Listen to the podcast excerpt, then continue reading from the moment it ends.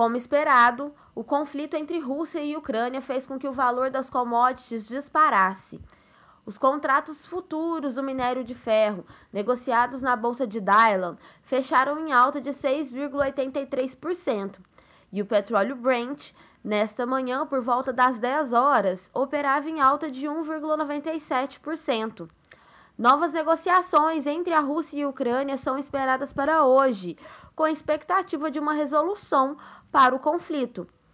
Na agenda doméstica, o destaque vai para a divulgação do PMI industrial de fevereiro.